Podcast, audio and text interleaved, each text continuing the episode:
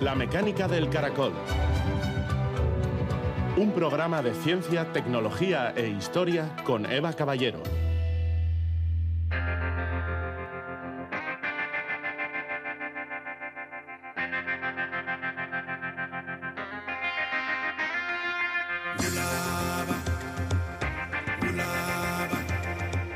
Un cerebro resumido y de fina estructura parece funcionar mejor que un cerebro voluminoso y de vasta y burda organización. Santiago Ramón y Cajal, neurocientífico y Premio Nobel de Fisiología o Medicina.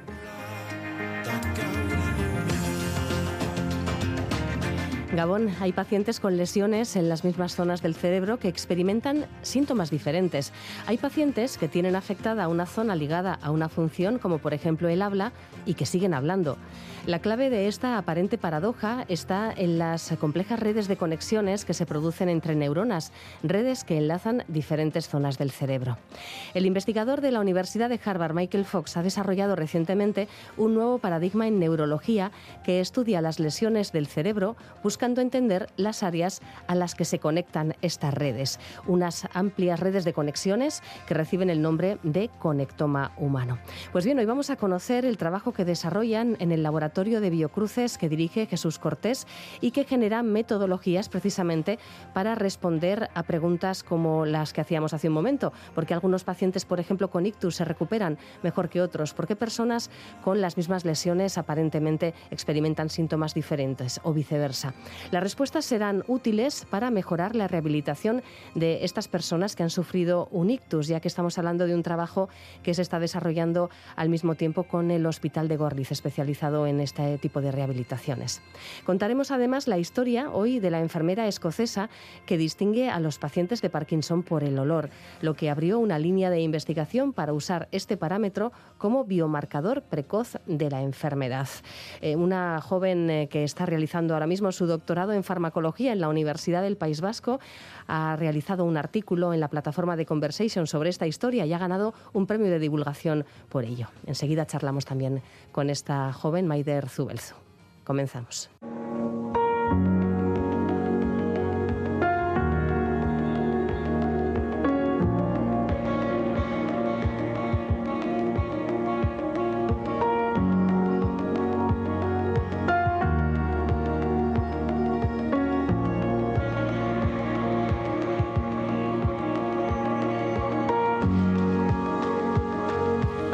De 200 personas han sido reclutadas ya en Vizcaya para participar en un interesante estudio sobre el ictus. El accidente cerebrovascular o ictus es la interrupción de la circulación de sangre que llega al cerebro debido a que un vaso sanguíneo se ha roto o se ha obstruido. Las células nerviosas de las zonas que dejan de recibir oxígeno dejan de funcionar y acaban muriendo. Por eso es tan importante recibir atención médica cuanto antes. De hecho, acudir a un hospital en las primeras seis horas tras el comienzo del ictus resulta fundamental para reducir las complicaciones entre un 25 y un 30%. Estamos hablando de una de las causas más importantes de incapacidad permanente del adulto y la primera causa de muerte en mujeres y la segunda si tomamos a la población en general. El grupo de neuroimagen computacional del Instituto de Salud Biocruces Vizcaya está colaborando con el Hospital de Gorliz para crear una metodología que prediga la evolución de los pacientes con ictus con el objetivo de mejorar su rehabilitación. Nos acercamos a continuación al laboratorio de este grupo de neuroimagen computacional formado por físicos, ingenieros y matemáticos que trabajan en un hospital. Un grupo atípico, como explica su fundador y responsable, el profesor Iker Vázquez Jesús Cortés. Mi nombre es Jesús Cortés y eh, llevo en el País Vasco ahora mismo 12 eh, años. Yo estudié física en la Universidad de Granada, acabé en el año 99 y siempre me he dedicado a la neurociencia.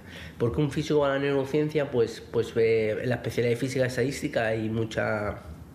Estamos muy acostumbrados a, hacer física de sistemas no físicos, mucha aplicación y tal, y, acabé en la neuro. Y es como un campo que se llama neurociencia computacional. Y la computacional es pues eh, resolver los, problemas que tiene la neuro utilizando computers. Entonces ahí tienes una parte de matemáticas, tienes una parte de programación, una parte de visualización y ahora con todo esto de inteligencia artificial, machine learning y todo, pues nos ha dado mucho empujón a grupos como, como este. Y, estamos dentro de un, hospital, que es el Hospital de Cruces, por lo tanto eh, hay muchos grupos que hacen trabajos computacionales en universidades, en departamentos de ingeniería pero creemos que el haber movido ficha al hospital nos ha permitido también interaccionar con clínicos muy buenos, conocer muy bien la problemática clínica y creemos que somos pues, investigadores que estamos mucho más cerca de la traslación que estando en la universidad. ¿no? Entonces, em, en, ese sentido digo que, que somos activos porque somos como ingenieros trabajando en entornos hospitalarios fuera de lo que era la instrumentación de hace 20, 30 años, que era el ingeniero que había en los hospitales, era pues con el tema de los cacharros o, qué aparato. Nosotros hacemos eh, eh, investigación de datos en salud, ¿no? El boom de la inteligencia artificial y de las redes neuronales, que por cierto se inspiran precisamente en el funcionamiento del cerebro, traen de la mano nuevas aproximaciones a problemas de salud. El cerebro computa, hay, hay estímulos, lo detecta, lo procesa, toma decisiones hay circuitos, hay, especialización suficiente, hay integración, porque lo visual y lo auditivo está segregado, pero a su vez tienen que estar integrados para poder hacer una decisión mayor y tal. Y eso se ha inspirado mucho en las redes neuronales de ahora, de toda, toda la revolución del deep learning, viene muy inspirado en cómo el sistema visual procesa información. La gran revolución ha venido porque hay datos muy grandes que antes no había, hay eh, suficiente poder de cómputo, que antes no había, con todo lo de los eh, procesadores gráficos eh, nuevos, y, hay mucho interés de la industria que antes no había. Entonces la mejor inteligencia artificial de ahora la está haciendo la industria, ya ha sorpasado a la academia claramente.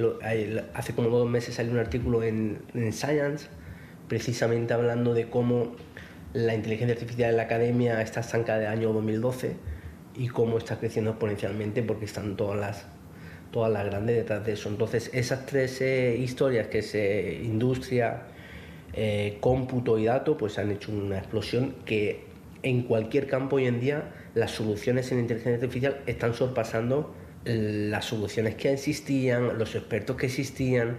El laboratorio que dirige Jesús Cortés genera metodologías para entender cuestiones relacionadas con el funcionamiento del cerebro, cuestiones que permitan responder a una pregunta como esta por qué algunos pacientes con ictus se recuperan mejor que otros. Para ello entienden el cerebro como un conjunto de áreas que desarrollan diferentes funciones y que están interconectadas entre sí. Según cómo se conecten las redes e interaccionen, se llevan a cabo determinadas funciones. Para ver este complejo mapa de conexiones se utiliza la resonancia magnética. Para definir redes del cerebro tú necesitas saber cuáles son las regiones que se conectan y cómo se conecta. Entonces se habla de nodos, las regiones, o los links, que es cómo se conecta. Pues en el cerebro lo que ocurre es que eh, según cómo queramos recoger los datos para entender el cerebro, hay muchas escalas espaciales y muchas escalas temporales. Eso hace que sea muy complejo porque el cerebro no funciona eh, cada segundo. El cerebro, si miras con otro tipo de técnicas, como en la electrofisiología, podría registrar en milisegundos. ¿Y qué es lo que ocurre? Que los eh, ritmos muy rápidos continuamente interaccionan con los ritmos más lentos. Para poder entender el cerebro que está continuamente interaccionando a nivel temporal y a nivel espacial, necesitas utilizar muchas técnicas de imagen. Y eso hace que sea eh, un organismo tremendamente complejo. Entonces, en este laboratorio, la mayoría del tiempo, nosotros obtenemos redes del cerebro a partir de la resonancia magnética. Es la forma de mayor resolución, digamos, de mayor tecnología para hacer en humanos de forma no invasiva. La resonancia magnética es un imán gigante y puedes obtener diferentes tipos de imágenes del cerebro.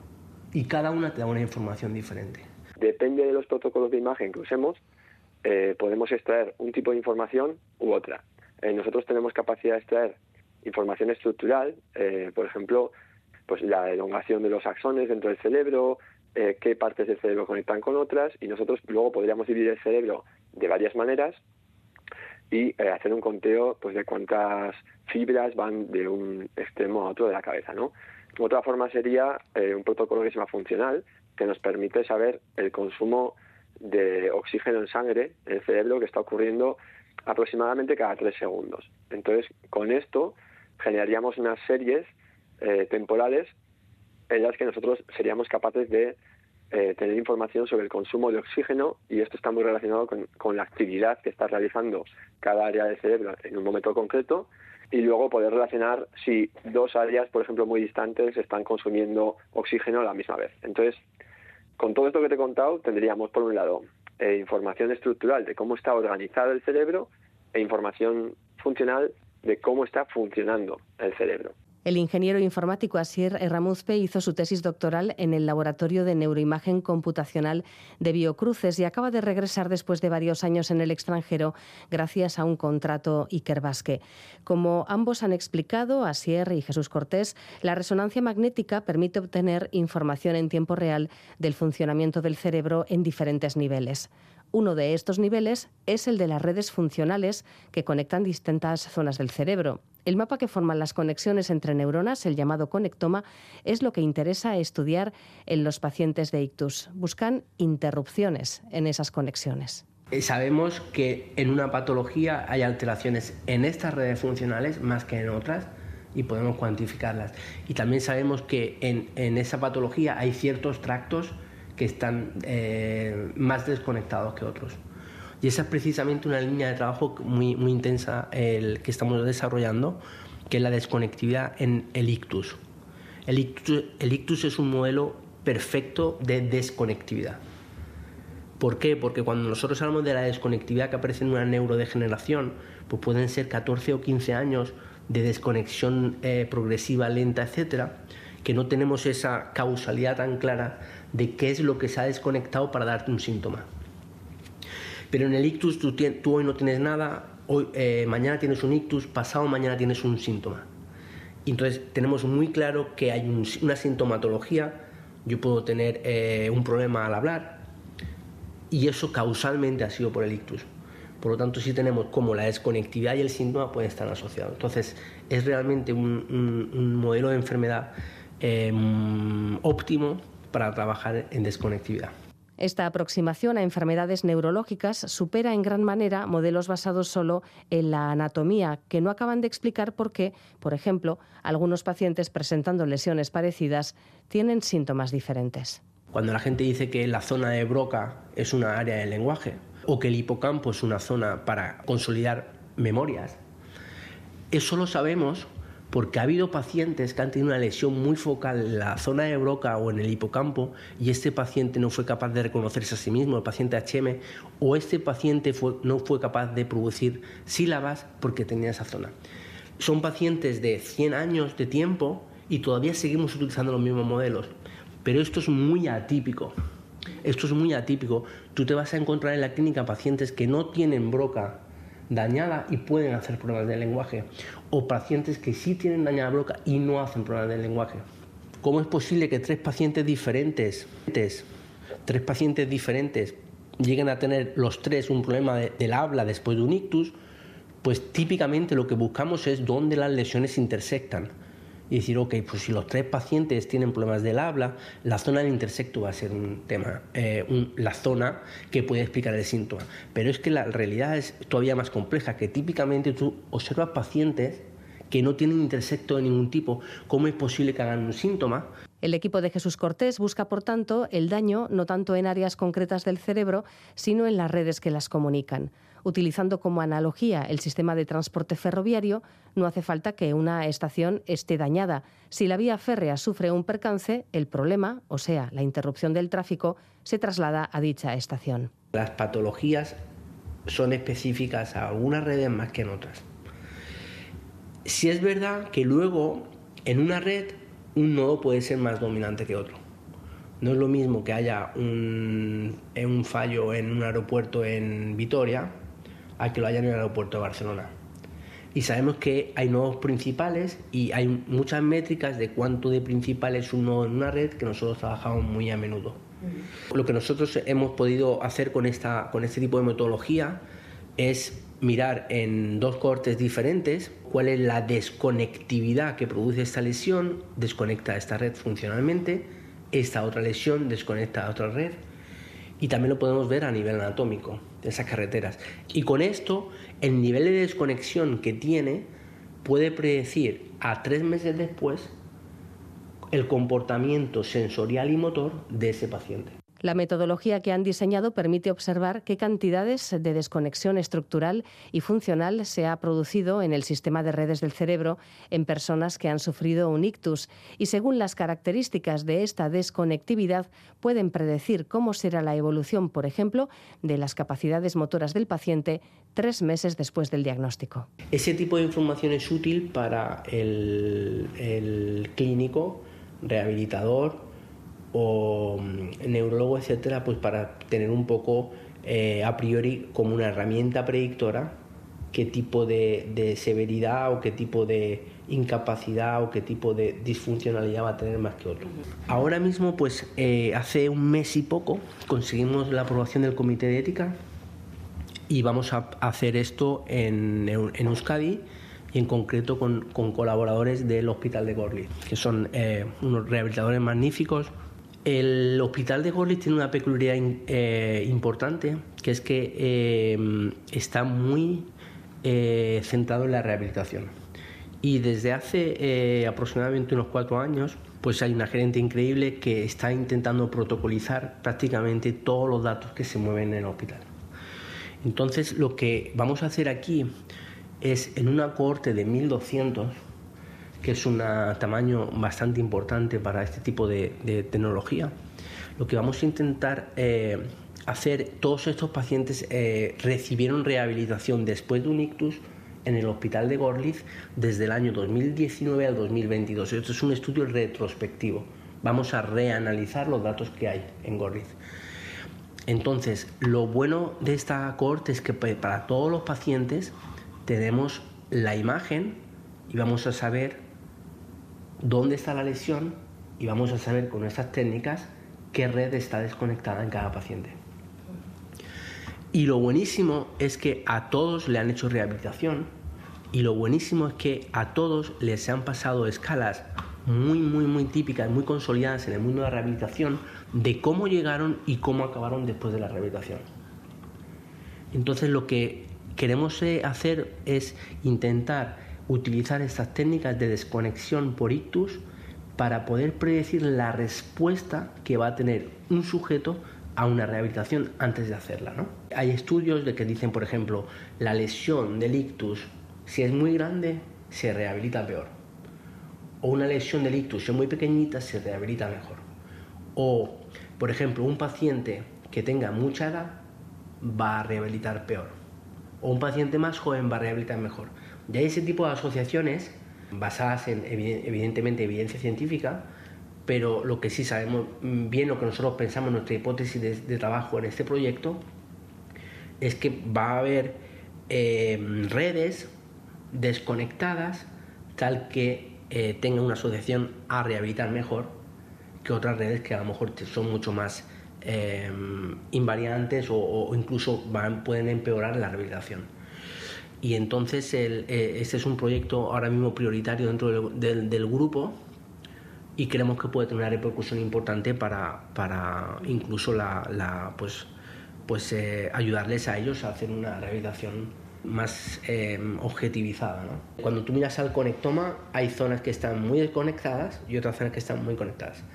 Pues típicamente los daños en zonas altamente conectadas van a tener mayor impacto en ese daño cerebral. ¿no? ¿Cuánto esas zonas de mayor conexión que sabemos que tienen mayor impacto en la, disfuncionalidad, digamos, cognitiva o de cognición, o, eh, son rehabilitables o no, pues nadie lo ha mirado todavía. Y nosotros creemos que, podemos dar respuesta a eso. A lo mejor no es solamente la conectividad, sino que hay otros tipos de, variables que podrían funcionar. En un proyecto que se va a desarrollar durante tres años, el Grupo de Neuroimagen Computacional de Biocruces Vizcaya va a aplicar esta técnica en pacientes con ictus que acuden al Hospital de Gorliz para recibir rehabilitación y de esta forma ayudar a predecir la respuesta a la rehabilitación de estas personas. El objetivo es llegar a analizar con esta metodología a 1.200 pacientes.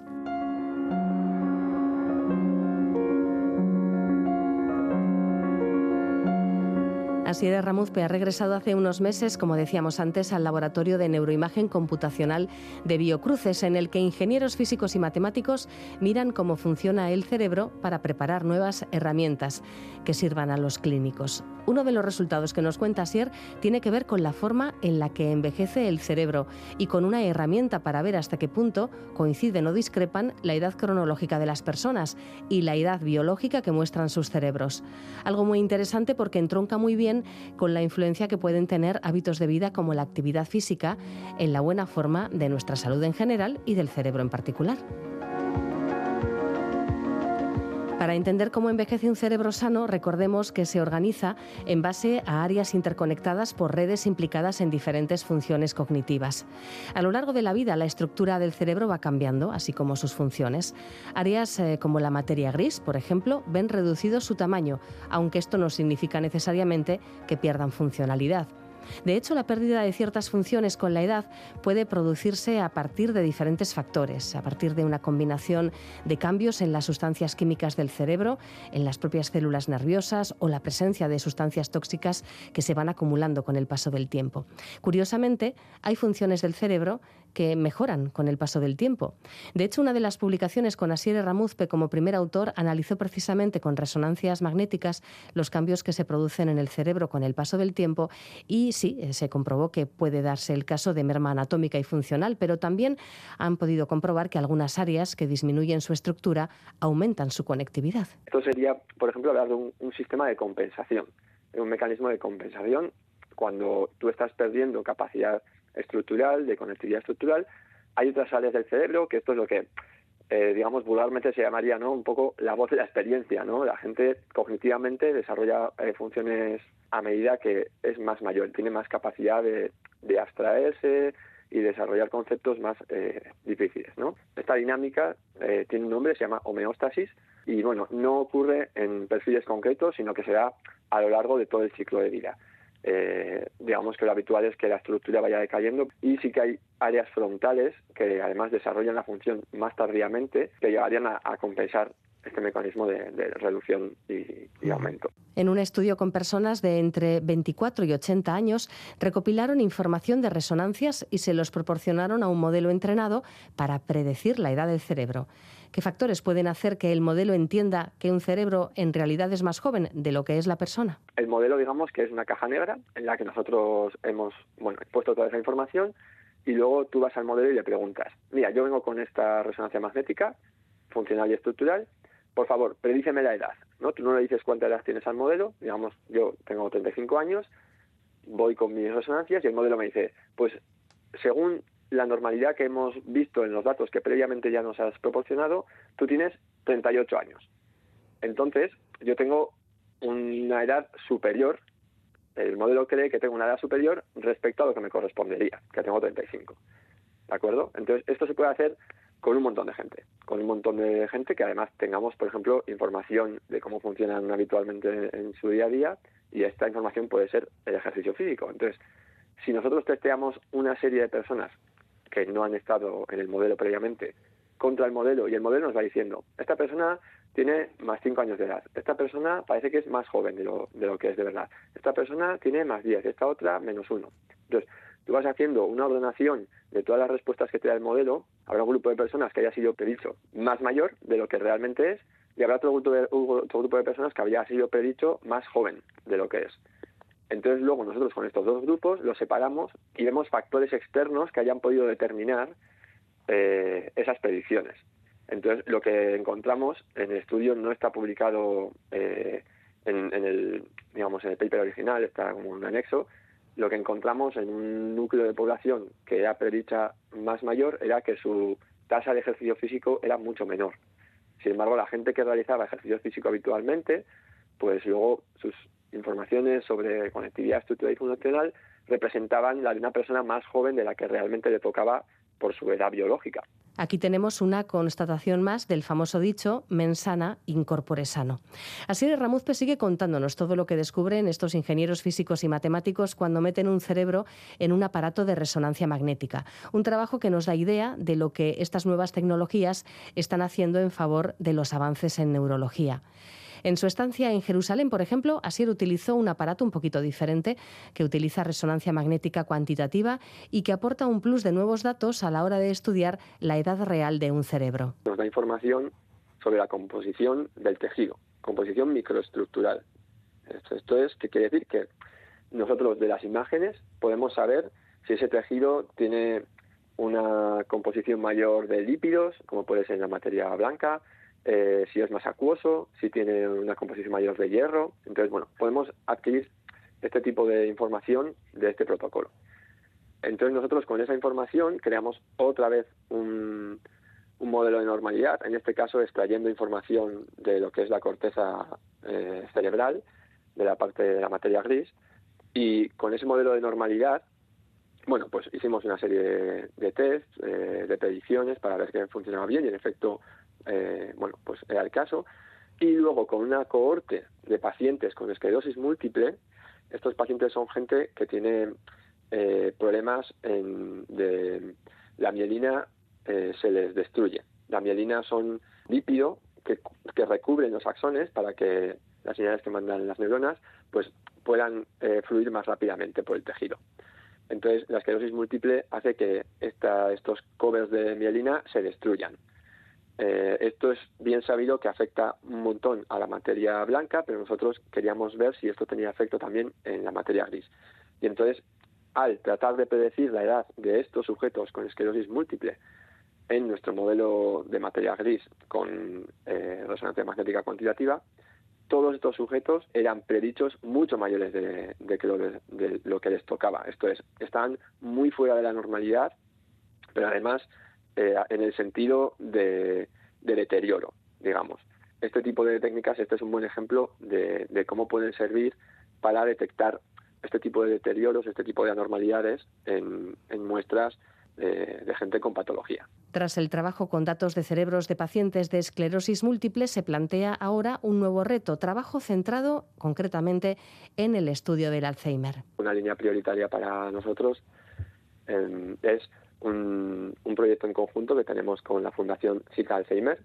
Es una fundación dedicada a la exploración del Alzheimer que está en, en Donosti. Y bueno, ellos hacen eh, recolecciones de poblaciones muy amplias eh, que van desde gente sana hasta gente con Alzheimer preclínico. Bueno, y ellos sacan un montón de muestras, biomarcadores y resonancia magnética. Entonces recogen esta información a lo largo, longitudinalmente, a lo largo de varios años. Hacen visitas, una primera visita, una segunda visita a los tres años, una tercera visita a los seis años. Y esto es muy interesante porque puede llegar a permitir ver cómo se desarrolla el Alzheimer en diferentes etapas. Es un trabajo increíble y entonces, bueno, pues nosotros hemos escrito un proyecto para intentar eh, que nuestros modelos de predicción pues eh, puedan hacer efecto dentro de, de ese análisis longitudinal que ellos tienen.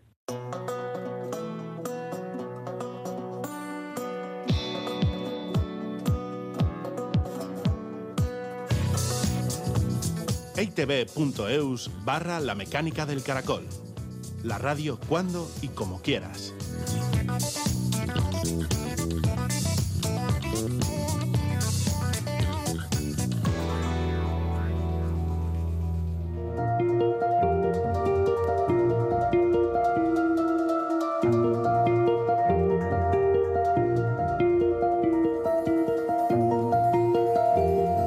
La temperatura promedio mundial ha alcanzado un nuevo máximo histórico por tercera vez en lo que va de semana, según muestran registros no oficiales. Los datos analizados por un grupo de científicos estadounidenses muestran que la temperatura media mundial este jueves 6 de julio fue de 17,23 grados centígrados, con una anomalía positiva de 1,02 grados sobre la media. El anterior récord se dio el martes con una media de 17,18 grados, que a su vez superó el anterior récord, el del lunes, de 17,01 grados. Las temperaturas están siendo impulsadas por el cambio climático inducido por la actividad humana y el patrón climático natural conocido como el Niño, del que hablamos, por cierto, con la meteoróloga Oninche Salazar hace dos días. El niño aún no ha alcanzado su punto máximo y el verano todavía está en pleno apogeo en el hemisferio norte, por lo que no sería sorprendente que el récord diario de temperatura se rompa una y otra vez a lo largo de estos próximos de estas próximas semanas o quizás meses.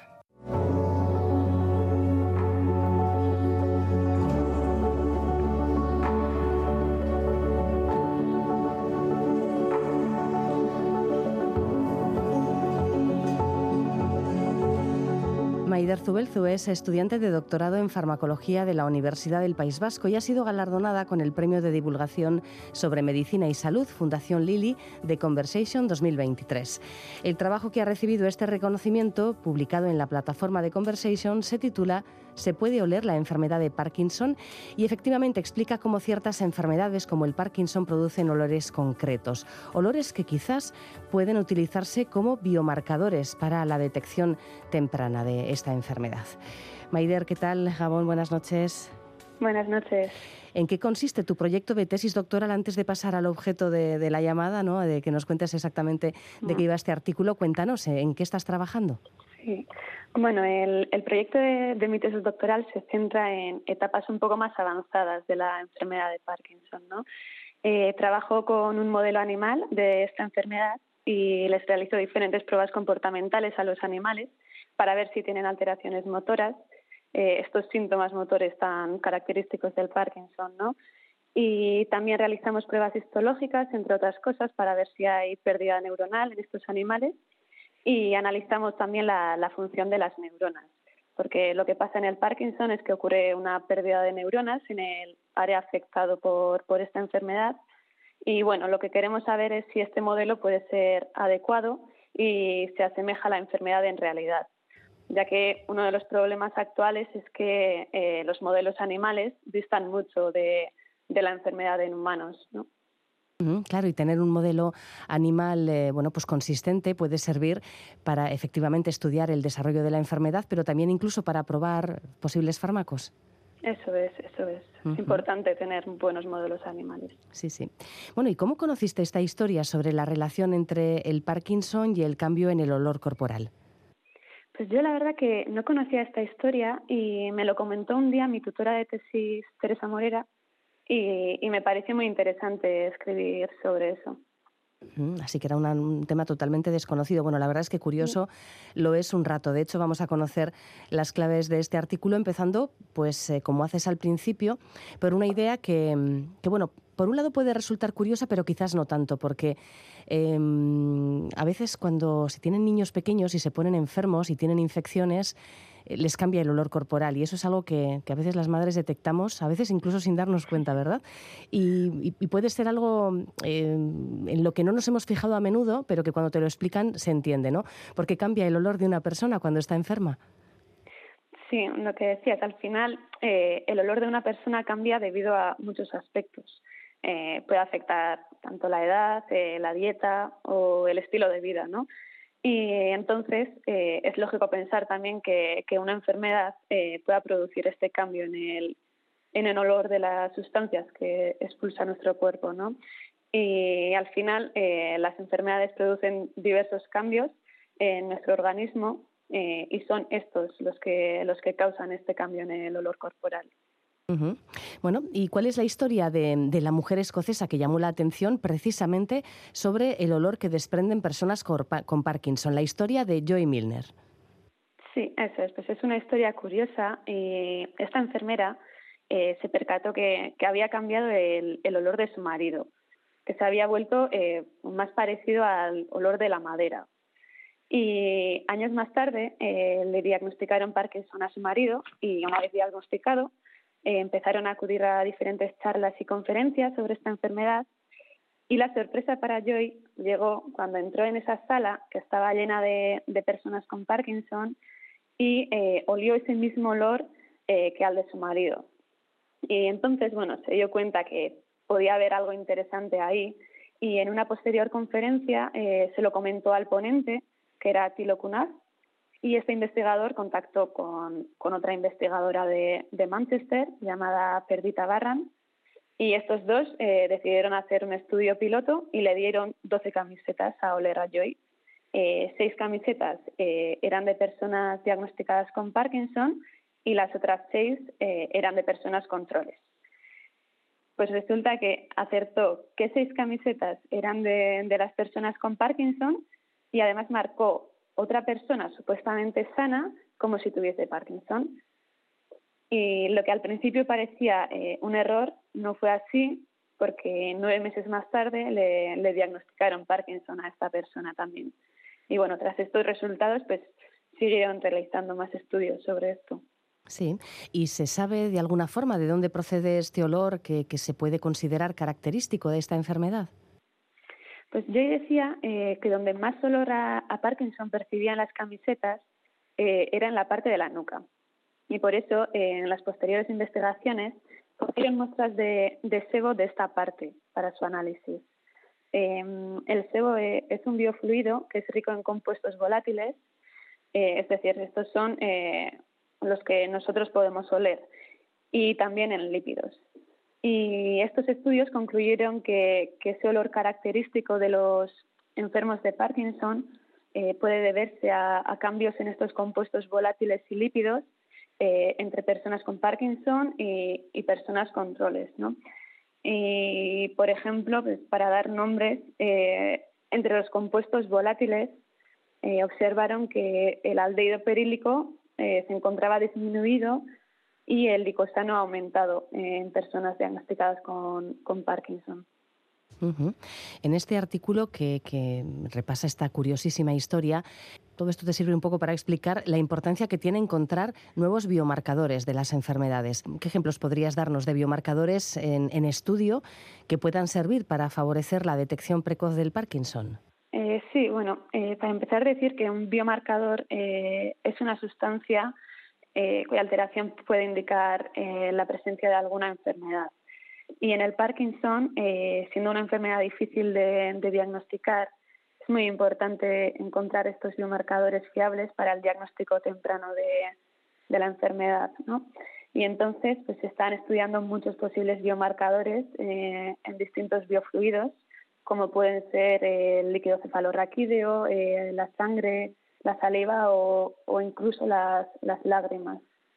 Y un ejemplo eh, puede ser la alfa-sinucleína, que es una proteína que se, que se agrega de, forma patológica en esta enfermedad y, digamos que tiene formas malignas, por decirlo de alguna manera.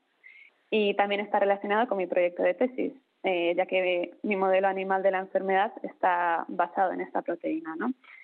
Y, bueno, se están investigando diferentes formas de, alfa-sinucleína en estos biofluidos que he comentado para ver si, podrían ser eh, posibles biomarcadores para este diagnóstico temprano. Eh, quería preguntarte además, Maider, por un estudio que se ha publicado esta misma semana por parte de un equipo de la Universidad de Cardiff, que mm, lo que ha usado para identificar el Parkinson de forma precoz es eh, datos de movimiento y de calidad del sueño procedentes de dispositivos portátiles tipo reloj inteligente.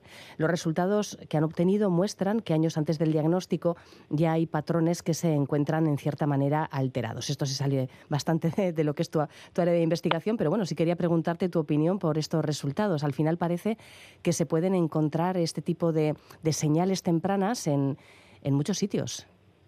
Sí, sí, así es. Eso es. Es un artículo publicado recientemente en Nature y los resultados obtenidos son muy interesantes, sí. Eh, observan que en cuanto a, datos de movimiento, eh, la aceleración disminuye años antes ya de que sea diagnosticada la enfermedad eh, y que esta disminución además solo ocurre en el, en el caso de la enfermedad de Parkinson y no en otras enfermedades.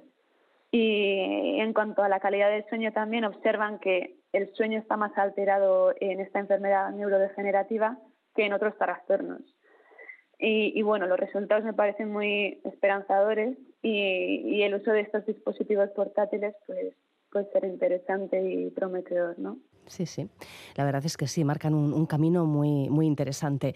Bueno, pues eh, Maider, felicitarte por tu premio, evidentemente, merecido. Quienes eh, tengan curiosidad por leer em, el artículo pueden dirigirse a la plataforma de Conversation, totalmente recomendable, una plataforma dedicada a publicar artículos no solo de ciencias, sino también de ciencias sociales, de literatura, de arte incluso, pero siempre con el rigor científico, este sí, eh, como bandera, ¿no? Y, y bueno, pues realmente interesante la plataforma plataforma de Conversation.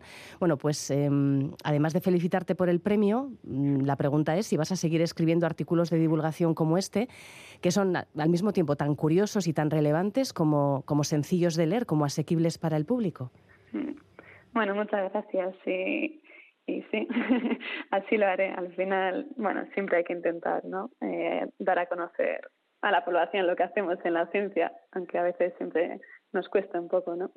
Bueno, en este caso has, hecho, has tenido el gran acierto de utilizar una historia muy, muy curiosa mm. para eh, plantear la, importancia que tiene la, investigación básica que realizáis en laboratorios como el tuyo que a priori, eh, si te pregunto, bueno, ¿y esto va a tener algún tipo de aplicación clínica? Pues, pues, pues, pues, no se sabe. En la ciencia cierta, ¿verdad? La ciencia básica es, sin embargo, el ladrillo que sostiene todo el edificio de la ciencia y, por lo tanto, es como su nombre indica, extremadamente básica. Así que es importante dar a conocer todo el trabajo que realizáis. Bueno, Maider, pues nada, eh, te animo no solamente a seguir con, esta carrera de divulgadora en, por escrito, en prensa, sino que, oye, pues eh, aquí tienes la opción de, seguir participando cuando quieras y que nos sigas contando historias tan interesantes como esta. Gracias. gracias. A ti, Agor.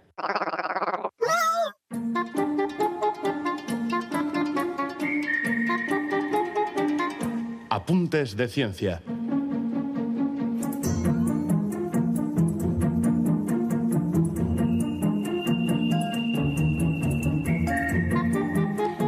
Idea muy sugerente cuando nos fijemos en las patas de un pollo, por ejemplo, es pensar que las aves son las descendientes de los últimos dinosaurios, las herederas del único grupo de dinosaurios que sobrevivió a la extinción masiva inducida por la caída de un asteroide hace 66 millones de años. ¿Por qué los ancestros de las aves modernas llegaron a sobrevivir mientras que otros parientes murieron? Ha sido un misterio que los paleontólogos han estado tratando de resolver durante décadas. Dos nuevos estudios apuntan a un posible factor, las diferencias a la hora de mudar las plumas. Las plumas son uno de los rasgos clave que comparten todas las aves. Están hechas a partir de una proteína llamada queratina, que es el mismo material que tenemos en nuestras uñas y cabello. Y las aves dependen de estas plumas para volar, nadar, camuflarse, atraer pareja, mantenerse calientes y protegerse contra los rayos del sol. Son muy útiles, muy complejas e irreparables. Así que para mantenerlas en buen estado, las aves mudan sus plumas y les crecen reemplazos en un proceso llamado muda.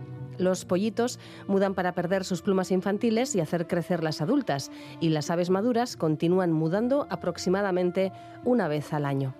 Pues bien, la muda requiere mucha energía y perder muchas plumas a la vez puede dificultar que un ave se mantenga caliente. Como resultado, los polluelos precoces que nacen con todas las plumas tienden a mudar lentamente, por lo que mantienen un suministro constante de plumas, mientras que los polluelos que nacen desnudos y son calentados por los progenitores pasan por una muda simultánea, perdiendo todas sus plumas aproximadamente a la vez.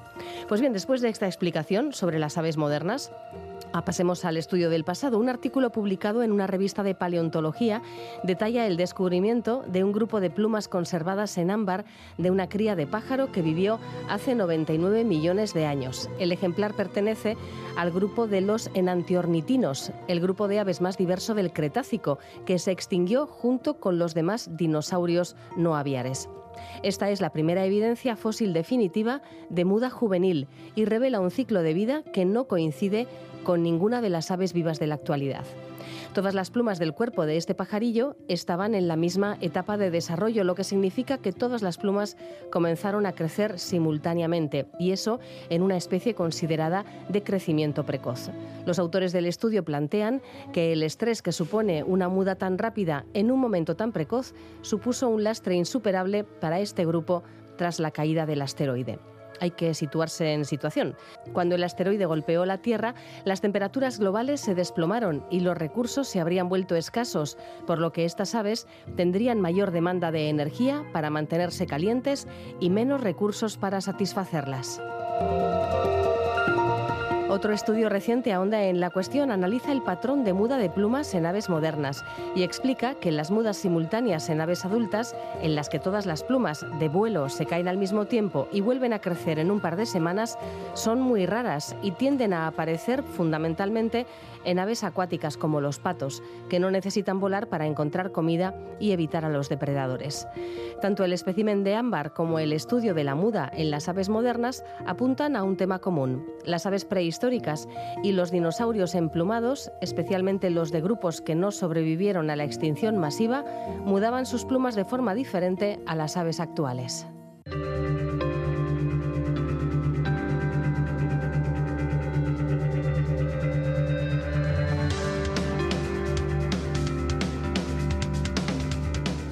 A día de hoy los usos de la inteligencia artificial son ya tan variopintos que podemos anunciar hoy que ha nacido la primera bebida energética del mundo desarrollada completamente por inteligencia artificial. Un tema que nos cuenta Enrique Rodal. Gabón, Enrique. ¿Qué tal, Gabón? Pues sí, fíjate, su impulsor ha sido la compañía Hell Energy, una empresa húngara, y cada elemento del nuevo sabor, sus ingredientes cuidadosamente seleccionados, su diseño y sus herramientas de marketing han sido concebidos y probados por la inteligencia artificial. Esta IA también dispone de un conocimiento exhaustivo, dice, sobre las bebidas energéticas, incluidos sus ingredientes, resultados de ventas, investigaciones sobre salud, recomendaciones, opiniones de los consumidores y puede incorporar las últimas tendencias e informaciones a sus análisis. El primer trabajo ha sido desarrollar la fórmula. Efectivamente, la inteligencia artificial ha analizado una ingente cantidad de información, entre otras cosas, enriqueció su bebida energética con vitaminas, aminoácidos y hierbas, garantizando el cumplimiento y la optimización de la legislación alimentaria, así como las recomendaciones de la, de la EFSA, la Autoridad Europea de Seguridad Alimentaria, y también de ingesta diaria recomendada. La IA eh, creó tres variantes de sabor y con la ayuda de la tecnología de una empresa neoyorquina, a través de digitalización, cató las tres bebidas, la propia inteligencia artificial, y después, aplicando inteligencia predictiva, eligió la ganadora tras analizar una gran cantidad de datos y estadísticas. Ha nacido el sabor Tutti Frutti y Berry Blast, una especie de el nombre, Tutti Frutti y el nombre cereza. deberían cambiárselo, creo yo. ¿eh? No bueno, sé. es, esto es un poco como, como lo han, como el, el, tipo de sabor. ¿eh? Tutti Berry lo podían Tutti llamar. Frutti y Berry. Yo lo llamaría Tutti Berry. Pues bueno, pues es la primera vez en el mundo que la inteligencia artificial lleva a cabo un proceso tan complejo de desarrollo de producto en el sector de, de las bebidas energéticas. La receta es alto secreto, eh, ha sido patentada tras sugerencia de la misma, la propia inteligencia artificial. Ha dicho, oye, me ha quedado tan guay que lo mejor es que lo patentemos para que no nos lo robe nadie. Así que está ya bajo secreto y, y patentada. Fíjate. Y ha redactado además el texto de la patente, ¿no? Pues no me extrañaría, Pues no me seguramente. extrañaría, vamos. En fin, de hecho, de hecho, la inteligencia artificial también ha tenido un papel importante en el diseño del envase. Según comentan, el envase sigue las últimas tendencias, es juvenil y fresco y además de basarse en la tradicional combinación de colores de esta empresa, de Gel, la IA le ha añadido también su propio estilo digital. Pues habrá que verlo. Y todo ello se completará con acciones de marketing, evidentemente también eh, seguramente diseñadas por la inteligencia artificial, que para qué nos metemos por medio. Si por ya lo hace supuesto, todo. por supuesto, lo hace absolutamente todo. Ya Debería organizado... estar aquí contándolo también. Sí, bueno, déjate, déjate que todo, todo llegará a su, a su debido tiempo, esperemos que dentro de 10 años o más. Ya se han organizado catas entre humanos y también acciones publicitarias. Se espera eh, que salga al mercado este mismo mes de julio en Hungría y semanas después en el resto del mundo. Atención, se va a llamar Hell AI. Las Bueno. siglas de Artificial Intelligence en, en inglés. Sí, sí, sí. Bueno, a ver, eh, hace tiempo que mediante inteligencia artificial se diseñan fármacos, de manera También, que a nadie sí, le, sí. le debería extrañar que se diseñen bebidas de cualquier tipo. En este caso, pues es una bebida energética. Me imagino que porque ese tipo de bebidas son más eh, caras, eh, se comercializan a un precio más elevado y resultan más rentables y además tienen este plus. A ver, Bueno, tiene todo el sentido del mundo que si tienes una información de cuáles son los, eh, un poco las querencias o los gustos de los usuarios, diferentes componentes que, que puedes tener, la mezcla que puedes saber, los sabores que enganchan más a la gente, todo eso lo combines a través de un algoritmo de inteligencia artificial y que te diga cuál puede ser la conclusión. O sea, Claro. que tiene toda la lógica del Tiene mundo. todo el sentido. Y como existen estas lenguas artificiales que, que realizan que es la que ha de realizado cata, esa cata, pues efectivamente, porque dice, bueno, pues mira, pues este sabor es el que más se adecua. Efectivamente, también decían que una vez eh, aprobado ese sabor de Tutti Frutti y Berry Blast, eh, lo, había, lo habían cotejado con, con, con, eh, catadores, con- catadores humanos y que sí, que les parecía mucho mejor ese sabor. O sea que en ese, en ese sentido también la inteligencia artificial acertó. A mí Tutti Frutti, Berry Blast, sabiendo además que las bebidas energéticas llevan bastante azúcar, me da una sensación, el nombre. Solamente el nombre, me da una sensación de dulzor que ya me estoy como empalagada. En todo caso, la noticia muy chula, Enrique. Pues nada, pues eh, ahí está y ahí os seguimos trayendo muchas noticias eh, vinculadas con la inteligencia artificial. Aquí Gracias, nos veremos. Enrique. A ti, Agur.